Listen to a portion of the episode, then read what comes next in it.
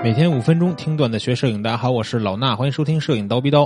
那从这期节目开始呢，我可能会陆续的通过我的声音给大家分享一本全新的书，叫做《世界的眼睛》。那这本书呢，是一本描写马格南图片社以及马格南图片社很多摄影师故事的一本书，来自于一个摄影师啊，也是一个摄影记者，叫卢塞尔·米勒。那这本书呢，可能之前我们讲到马格南的时候有提到过，但是呢，从现在开始，我们可能会更多的分享一些这本书里边有意思的内容。那今天这期节目呢，咱们先吹一波马格南，为什么呀？因为呃，这个米勒同志啊，在这本书开始的序论的地方呢，就疯狂的吹了一波，吹了一波这个马格南，把马格南马格南算是吹上天。所以呢，下面咱们就先分享一些他的关于序论里边的一些内容。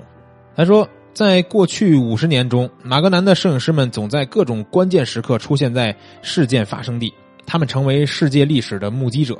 记录了灾难、胜利和人类的种种愚蠢行为，创作了二十世纪最有纪念意义的照片他们的作品证明了摄影是我们这一时代最有说服力、最能使人信服的艺术形式之一。在马格南摄影师的手中，相机不再是一个旁观者的眼睛，而是形成了一种既能起到启蒙作用，又能提供信息的仪器，一种能影响并激发人们观点的力量。有时候。还成为那些没有声息的人们的代言人，再也没有别的组织能像马格南这样紧密又热切的与我们的生活相联系，深深的参与到我们的生活中去。在电视机发明之前，把世界各地发生的战争、饥荒、自然灾害以及政治动荡和生活的这个影像带入到家家户户当中，往往都是马格南摄影师所作所为，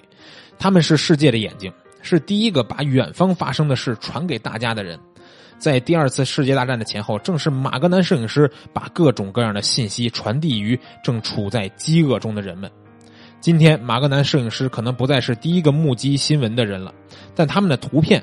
仍在不断的启发着我们的思想，继续为全世界提供着娱乐和知识，继续令这个愤世嫉俗的社会惊叹，继续在做新闻摄影和艺术摄影之间的桥梁。可以客观的说，新闻摄影的标准就是由马格南创立的。他们还创立了新闻摄影的道德标准、自尊和庄严。马格南摄影师这个称号，至今仍是摄影师们仰望着的最高爵位。那在坊间还有一个说法，说全世界的范围内，每年总有五百名摄影师啊，吵吵嚷嚷的要挤进马格南。而每年呢，也会有五十名摄影师吵吵嚷嚷的要脱离马格南。哈哈，这个笑话呢，当然并不是真实情况的反应，但是可以肯定的是，同时存在着想加入和想脱离这样的两种不同的想法。年轻有雄心的摄影师呢，想加入马格南并不奇怪，因为虽然马格南有不少问题，但他仍是世界上最领先的摄影图片社。作品的下面，在这个标上作者名字之前还冠以“马格南”三个字，这个意义呢？不只是表明你已经加入到这个世界上独一无二的组织中，而是证明这个组织的成员完全接受了你。这意味着，作为一名摄影师，你已经把你自己的作品提交给了一个由最杰出的摄影师组成的裁判组。他们认为你的作品水准已经达到了他们的要求，并且接受你能成为他们中的一员。你不再是一名普通的摄影师，啊，你已经是一名马格南摄影师。啊！但是当你发现这些荣耀之后，你还会发现什么呢？你发现你已经是一个行为不良的家庭成员之一。这个家庭呢，跟一般家庭不同，他的成员都是一些脾气很坏的人，以自我为中心，不善于合作，常常会产生一些莫名其妙的猜忌，发生一些奇怪的纠葛，还被古罗马式的阴谋分裂成东西派别。你还会发现啊，这个家庭是一个多民族的熔炉。他的成员有着极不相同的背景，如果这些人不是因为都热爱摄影，他们可能永远都不会相遇，不会陷入这种爱恨交织的关系当中。最为突出的是马格南年会上成员们的行为，他们情绪激昂，相互谩骂，并且恶言相讥。有的人甚至会怒气冲天的甩门而走，有的人会受到一点小小的冒犯之后呢，或者是因为自己的臆想就气得冲出会场。要知道，这些成员可都是具有世界眼光和洞悉社会的人呐，啊，都是勇敢、有进取心、对危险毫不畏惧的人呐，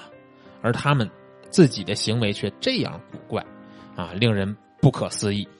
不过，马格南摄影师还是代表了新闻摄影的最高境界，无畏、献身、热情、忘我，另外还有道义精神。马格南的摄影师作为事件的目击者，把艺术特性注入到了新闻摄影当中，因此他超越了单纯的新闻性，在摄影作品中取得了令人尊敬的地位。但是呢，取得这样的地位也付出了高昂的代价。马格南已经失去了三个生命。尽管如此，只要在世界上任何一个地方发生了重大事件或者出现了危机，马格南摄影师仍然会追随着他的创始人之一罗伯特·卡帕。他在一九五四年死于印度支那战争的采访中，他的名言相信大家都听过：如果你拍的不够好，那是因为你靠的不够近。好了，今天我们分享的是《世界的眼睛》这本书关于序言当中，呃，对于马格南这个图片社的一些啊，或许说它是吹捧，或许说它是客观的表现。当然了，马格南图片社精彩之处有，它不足的地方也有。这本书里边呢，会慢慢的向我们交代。日后呢，老衲也会分享更多关于这本书里边关于马格南图片社的故事，关于这些知名的大名鼎鼎的摄影师之间的故事。好了，咱们下期节目再见。